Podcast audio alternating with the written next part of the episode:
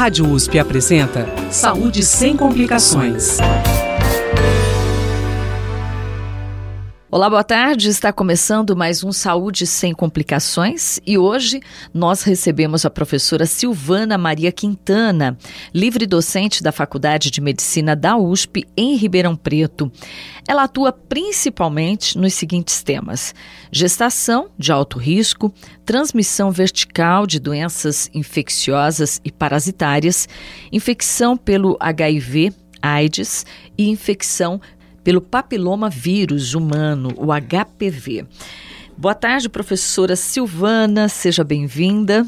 Boa tarde, boa tarde a todos os ouvintes. É um prazer estar aqui novamente na Rádio USP, colaborando com a educação da nossa população. Muito obrigada por sua participação, professora.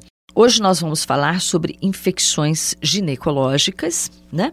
E eu gostaria que a senhora falasse para a gente a partir de que idade deve ser a primeira consulta ao ginecologista. Muito interessante essa pergunta, porque nós não temos uma idade correta de dizer assim, olha, a partir de tantos anos precisa ir ao ginecologista. A gente sabe que a menstruação, ou seja, a primeira vez que a menina menstrua é um evento, né, tanto fisiológico quanto um evento que marca uma mudança de fase. Ela passa agora a se tornar mais não uma criança, mas uma adolescente. E, em geral, até esse momento, se ela tem uma queixa ginecológica antes de menstruar, a mãe ou o responsável acabam procurando o pediatra, né? A partir do momento que a menina menstrua, se ela tem uma queixa ginecológica, e, em geral, ela procura, então, o ou a ginecologista, porque a partir desse momento ela já é uma adolescente, ela já tem uma modificação do, da sua anatomia e até mesmo das suas bactérias, né? E aí o ginecologista parece estar mais, é, não digo capacitado, mas mais acostumado com esse tipo de é, abordagem. Entretanto, é muito importante que nós destaquemos o seguinte, que a partir de 25 anos, mesmo que uma mulher não tenha nenhuma queixa, é mandatório que ela procure a consulta ginecológica, porque existem alguns exames, como por exemplo o Papa Nicolau, que é a prevenção de câncer do colo uterino, que na nossa rotina, de acordo com as diretrizes do Instituto Nacional do Câncer, obrigatoriamente para mulheres sexualmente ativas, mesmo assintomáticas, começam aos 25 anos. Então, obrigatoriamente, a partir dos 25 anos, né? Aos 25 anos, né? Aos 25 A mulher deve procurar um ginecologista para acompanhamento principalmente do Papa Nicolau, né? Isso, mas mesmo que ela não tenha, isso se ela não tiver queixa, mas se ela tiver qualquer, qualquer queixa, Antes imediatamente. Disso. Muito bom. É, professora, e quais são as infecções ginecológicas mais comuns? As mais comuns são as chamadas vulvovaginites, né? O que, que são essas vulvovaginites? São os corrimentos, escorrimentos, coceiras da região genital.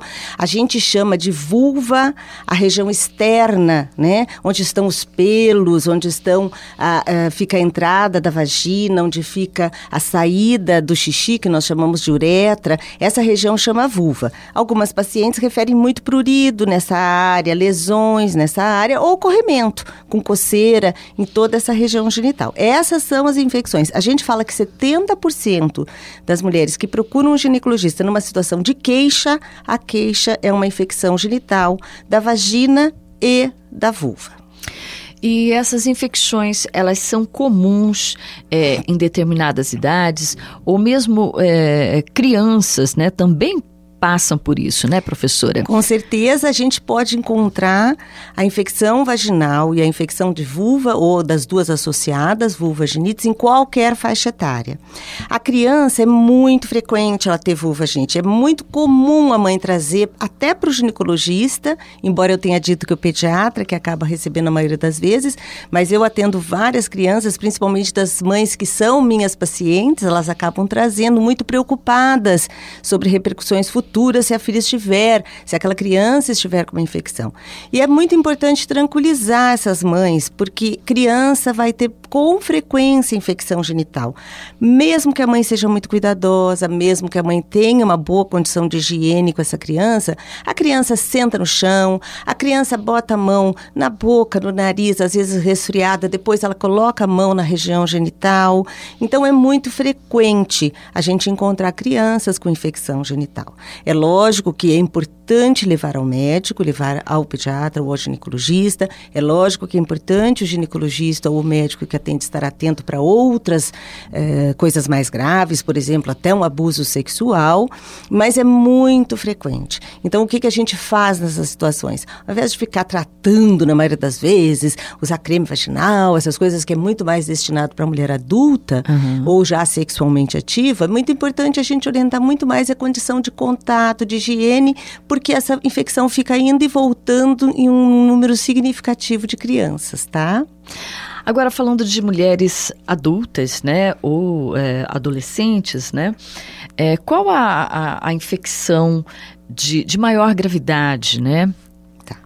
Então, assim, é, a primeira coisa é que as infecções vaginais são muito frequentes na mulher que tem vida sexual. E isso traz uma dúvida muito pertinente, que é: será que isso é uma doença sexualmente transmissível?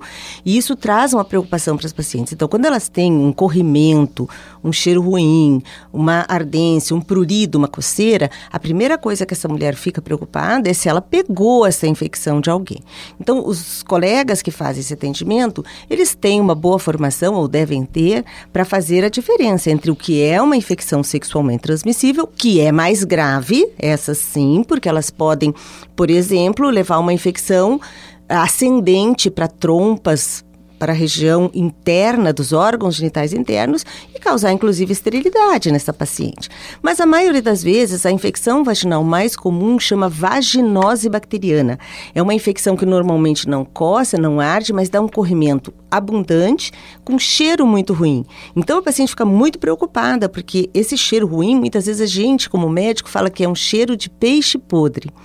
E aí a paciente fica muito assustada porque se esse cheiro é tão ruim, isso uhum. deve ser muito grave né? Não que não seja grave, mas em geral até esse momento nós não consideramos que isso seja uma infecção sexualmente transmissível. O que incomoda muito essas mulheres é que essa infecção também, como é um desequilíbrio dela mesmo, da própria flora, ela pode ficar recidivando. A outra infecção muito comum e que incomoda muito as nossas pacientes e que também não é uma infecção sexualmente transmissível é a cândida. A cândida é aquela coceira, aquele corrimento branco que parece um leite talhado, ficam os grumos, e isso deixa a paciente muito incomodada, porque a paciente, ela trabalha, ela tem os seus afazeres e aquele, aquele prurido fica torturando a paciente, e isso faz ela procurar ou tentar uma consulta rapidamente. Essas duas infecções, vaginose bacteriana e candidíase, nós não consideramos até esse momento uma infecção sexualmente transmissível, porque esses germes germes que causam o fungo, que é a cândida, e a vaginose bacteriana, que é uma, vamos dizer assim, uma população de bactérias que fazem parte da nossa flora. Então, é um desequilíbrio da nossa flora. Não precisa ter relação sexual para ter vaginose, embora seja frequente durante o período da vida sexual dessas mulheres. Certo. Aquele corrimento mais escuro também preocupa preocupa muito, né? É, quando que ele fica mais escuro? Por que, que ele é mais escuro? Então, nós temos o corrimento mais escuro, que é aquele que ela vem queixando, que é um corrimento esverdeado, que é um corrimento é, amarelado forte. E, em geral, isso preocupa, porque o que tem uma cor diferente da clara, o que tem um cheiro ou que tem coceira, geralmente preocupa a nossa paciente. Mas tem também o corrimento escuro, que se deve a pequena quantidade de sangramento tá? Uhum. Nesses casos, por exemplo, se nós temos uma criança com um corrimento mais escuro, mais assim sanguinolento, a gente sempre pensa em corpo estranho na vagina certo? As crianças podem colocar pequenos brinquedinhos muitas vezes na região genital. Já na mulher adulta, o que, que a gente pensa? Que talvez seja um escape, que a gente chama do próprio anticoncepcional, e aí ela fica tendo um corrimento café com leite, ou parece uma borra de café. Ou no caso de uma coloração mais escura, mais esverdeada, por exemplo, ela pode pensar num agente que aí sim é um agente de transmissão sexual, que é o tricomonas, né? Uhum. O tricomonas, ele é um parasita, um protozoário, e esse protozoário não existe na nossa flora, é adquirido sexualmente, e ele pode dar um corrimento bem esverdeado, com intensa desconforto, ardor, e isso preocupa bastante a nossa paciente. Professora, é, a senhora falou sim de algumas causas, mas é, quais as causas que, que normalmente, é, de uma forma geral, podem causar infecções ginecológicas? As mais frequentes são causadas por desequilíbrios desse ecossistema. As mulheres precisam entender, e eu gosto de conversar isso durante minhas, a, a, a, o meu atendimento, que a vagina ela tem inúmeras bactérias, como tem o nosso olho, como tem a nossa boca, como tem a nossa pele. Nós temos o que nós chamamos de flora. Uhum. E essa flora, ela tem ali um equilíbrio, né? Nós temos uma polícia que não deixa essas bactérias se proliferarem além do que elas podem, que é o pH vaginal. O pH da vagina né, é um pH ácido, é um pH de 4, 3,5 a 4,5. Isso é um pH que eu brinco que é de Coca-Cola. É um pH muito ácido. E esse pH é a polícia ele não deixa que essas bactérias se manifestem. Mas em determinadas situações, por exemplo, uso de substâncias vaginais, a atividade sexual muito frequente, não que isso seja contraindicado, mas isso pode levar a uma mudança de pH. Algumas mulheres se recuperam rapidamente, outras continuam com o pH alterado. Qualquer situação que leve ao desequilíbrio do pH, ela perde a polícia. E aí, essas bactérias são potencialmente patogênicas. Então, a causa mais frequente é um desequilíbrio. Mas a gente, como médico, como ginecologista, também tem que fazer uma avaliação na possibilidade de ser um agente de transmissão sexual. Então, existem infecções sexualmente transmissíveis que também vão se manifestar como corrimento ou como vulvaginite. Tá. Aí, então, professor, o cuidado tem que ser maior. Com certeza. Eu diria que todas as pacientes que têm atividade sexual, é muito difícil essa, é, é, o, o acompanhamento ou o segmento desta regra, deveriam usar preservativo. Porque ao usar preservativo, você diminui o risco de se expor a uma gama imensa de agentes de transmissão sexual, o HIV, o HPV, mas também tricomonas e outras modificações da flora. Mas a gente sabe que num relacionamento que já se eh, prolonga, né? Ou num relacionamento em que já co coabitam casados ou vivem juntos, há o abandono do preservativo. Então, isso é uma realidade. Mas, com certeza, esse cuidado, principalmente para quem tem relações ocasionais ou eventuais, a gente é, orienta com assim uma certa ênfase para que essas mulheres não se exponham. A mulher tem muito mais risco de adquirir uma infecção sexualmente transmissível do que transmitir uma infecção sexualmente transmissível, porque a superfície vaginal ela é muito maior do que a glande que é a cabeça, né, do pênis, que é onde tem a mucosa que fica exposta. A mulher tem toda a cavidade vaginal exposta numa relação sexual. Então, anatomicamente, nós somos mais predispostos a adquirirmos uma infecção do que a transmitirmos. Outro cuidado que eu acho importante, além do uso do preservativo, é a higiene. E quando a gente fala de higiene, eu sempre falo isso aos alunos, você não pode jogar para a paciente, olha, cuidado com a sua higiene, né? O que é a higiene? Porque a paciente, ela fica pensando, mas eu tomo banho, né? Eu tomo cuidado. Então, algumas uhum. coisas que eu sempre oriento. Após fazer xixi, não precisa se lavar. Mas após fazer cocô, fazer evacuar, ela precisa usar a água e o sabão ou o sabonete. Uma outra coisa que a gente orienta na região genital é evitar sabonetes bactericidas porque esses sabonetes bactericidas, eles acabam alterando a flora dessa região, porque eles matam realmente um grande número de bactérias. E a gente tem que lembrar que tem bactérias que são muito boas e nos protegem. Sim. Certo? Uma outra dúvida que se predispõe a corrimento é o uso de preserva de absorventes diários, né? Doutor, eu posso usar, não posso usar, dá corrimento ou não? Então, assim, primeiro, preciso usar preservativo? Uh, preciso usar o, absorvente, absorvente diário? Oh. Não, não precisa. Mas algumas mulheres têm uma umidade que realmente as incomoda, porque umedece a roupa íntima e isso deixa elas muito incomodadas. Nessa situação, o que a gente orienta é usar os absorventes diários chamados respiráveis. Por quê? Se ela for comprar, ela vai ver que existe o absorvente que tem a camada plástica embaixo e o outro que não tem a camada plástica, é simplesmente um algodãozinho. Então, aquela que acha que precisa usar, apesar de não ser uma recomendação médica, usar o respirável, que a gente chama, e não o não respirável. E finalmente, uma coisa que também elas perguntam muito é se esses sabonetes íntimos devem ser usados, se isso é uma coisa, uma recomendação. Então, assim, do ponto de vista médico, eu não indico nenhum sabonete íntimo, mas não é porque eu sou contra ou sou a favor. Na realidade, a região de vulva, que é o que a gente lava, falei lá no início, a área externa, não é para lavar a cavidade vaginal. Dentro da vagina, nós temos os nossos mecanismos de limpeza. Quem faz ducha vaginal de repetição, que é lavar, colocar água dentro da vagina, acaba mudando aquele pH que é o nosso protetor. Então, a, a, a genital externa, a região externa, ela pode ser utilizada, utilizado o sabonete íntimo, mas na realidade o que precisa é ser um sabonete com um pH levemente ácido, não é o neutro que muitos ginecologistas recomendam, porque aquela região não tem pH neutro, ela tem um pH de 5,5, 6, então precisa ser um sabonete líquido, um sabonete sem cheiro, um sabonete sem cor e um sabonete com pH levemente ácido. Essa é a recomendação. Se for aquele que está lá na farmácia, que hoje a gente entra, tem 300 opções, não importa. Essas são as características de um sabonete ideal para fazer a higiene da região genital. As formas de prevenção, então, estão basicamente, basicamente ligadas à higiene íntima. Com certeza, a higiene e ao cuidado nos seus relacionamentos sexuais para que não adquira uma infecção de transmissão sexual. Eu quero lembrar, Mel, que existem algumas infecções que são completamente assintomáticas que a paciente adquire, como por exemplo, existe uma bactéria que é a clamídia, e que essa bactéria a paciente pode não ter nenhum sintoma. Quando a paciente tem o corrimento, ela vem no médico, ela uhum. procura o colega.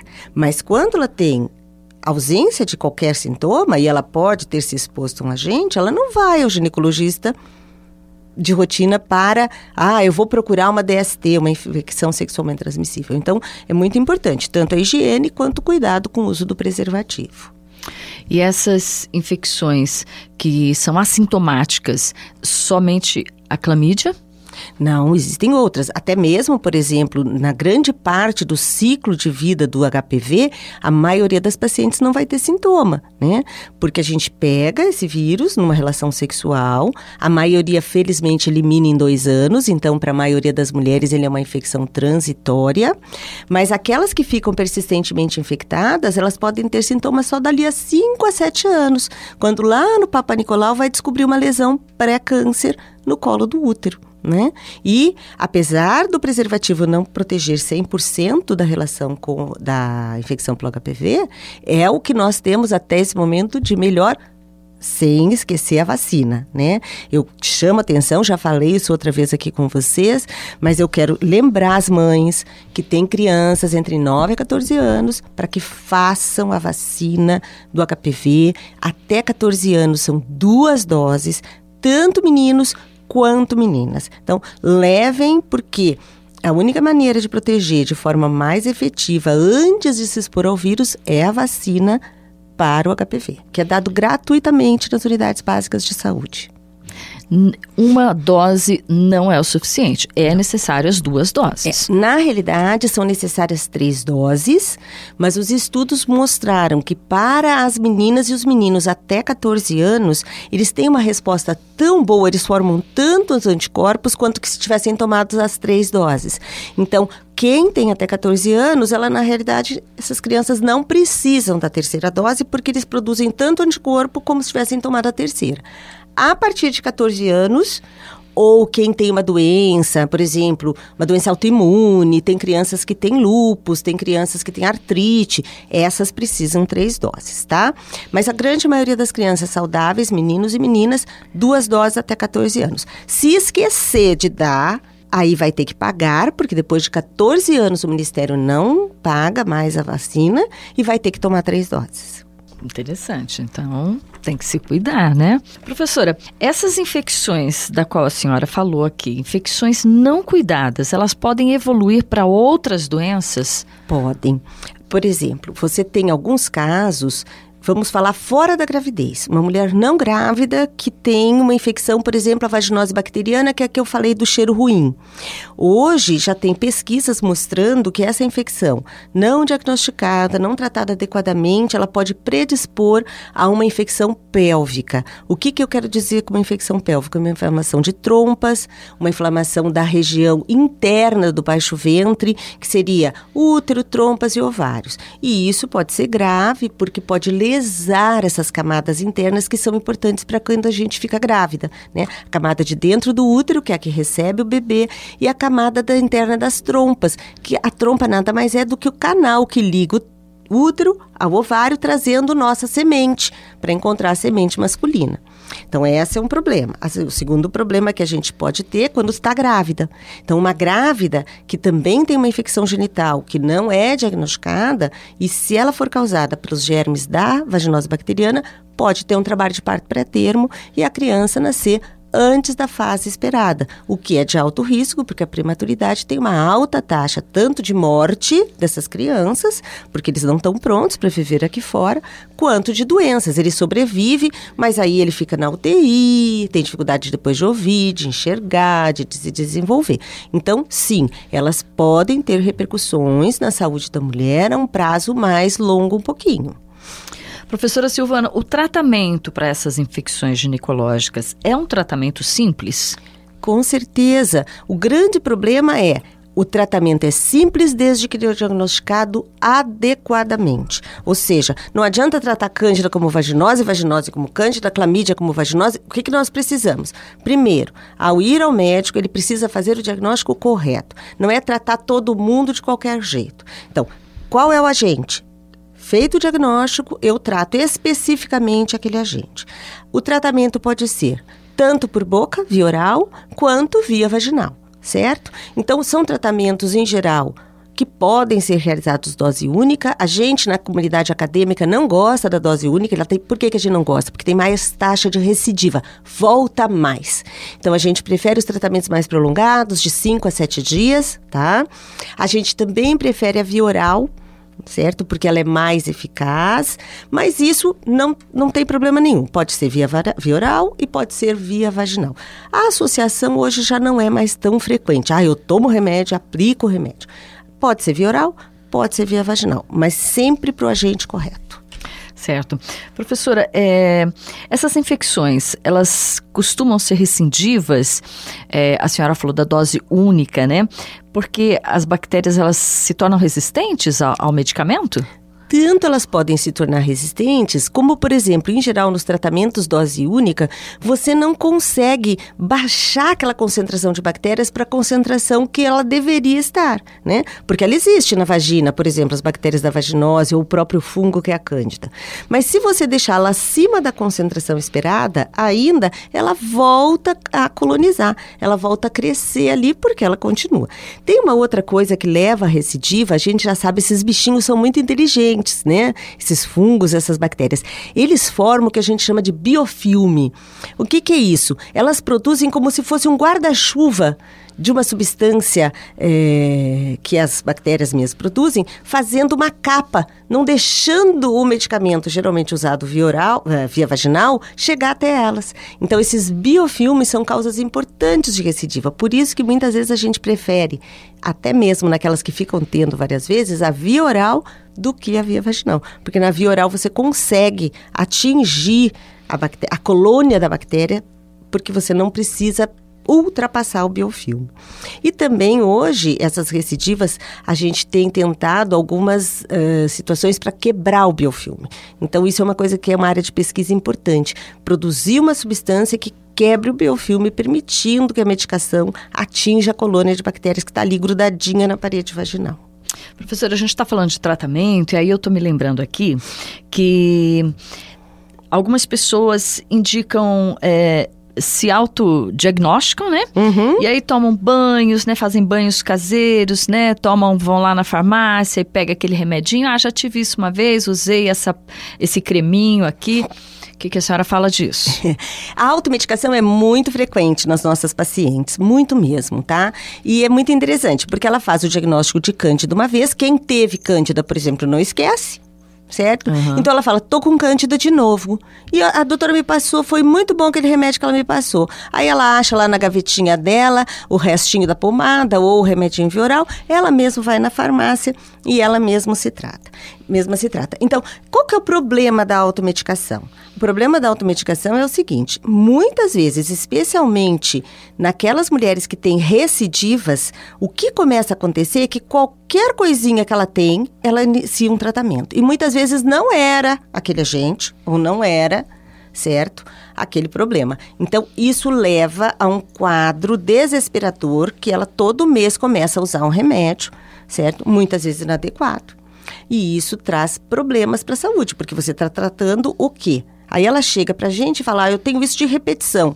E você, ela traz uma lista enorme que você já não sabe mais o que fez bem e o que fez mal. Então, eu desaconselho o uso de automedicação, principalmente, principalmente para aquelas que têm isso com bastante frequência. Procure o seu, seu a sua ginecologista. Professora, a senhora falou de diagnóstico, né? É, quando o diagnóstico não é feito da forma correta, qual é a forma correta de diagnosticar essas infecções? Quando a paciente vai ao consultório, é, o ginecologista geral que trabalha com qualquer coisa, que não é um especialista em infecções, ele deveria pelo menos ter um microscópio no consultório, tá? Para quê? Porque ele colhe o materialzinho da vagina e olha no microscópio. Na hora na hora. Por quê? Porque isso é uma forma de você dizer aqui tem isso e aqui não tem isso, certo? Na maioria das vezes os colegas não têm, e mesmo as unidades de saúde não têm. A gente, como é uma fase, uma, uma parte acadêmica, a gente acaba tendo isso disponível. Mas é importante que isso seja visto, porque aí você consegue direcionar o seu tratamento de forma adequada. Isso é uma recomendação. Agora, quem se dispuser a trabalhar com infecções de repetição, obrigatoriamente tem que saber trabalhar com culturas de material vaginal, tem que saber trabalhar com microscópio e tem que fazer pH vaginal. O mínimo é isso para quem trabalha com infecções vaginais, tá? Professora Silvana, para a gente encerrar, formas de prevenção, então. Já falamos, mas eu gostaria que a senhora frisasse, por favor. Eu repetiria para quem está nos escutando: Primeiro, o uso de preservativo para evitar aquelas infecções vaginais que são causadas por agentes de transmissão sexual. E depois, os cuidados da higiene, que eu vou repetir aqui. Eu gostaria de lembrar as nossas ouvintes que o uso de sabonete deve ser um sabonete de pH levemente ácido, líquido, sem cor e sem cheiro.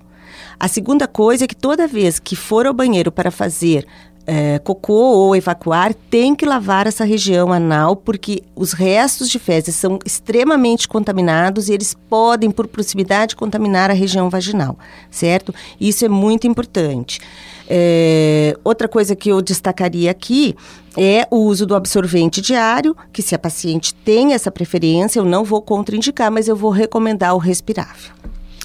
Conversei aqui com a professora Silvana Maria Quintana. Ela é livre docente da Faculdade de Medicina da USP, em Ribeirão Preto, e atua nos temas gestação de alto risco, transmissão vertical de doenças infecciosas e parasitárias, infecção pelo HIV e infecção pelo papilomavírus humano, o HPV.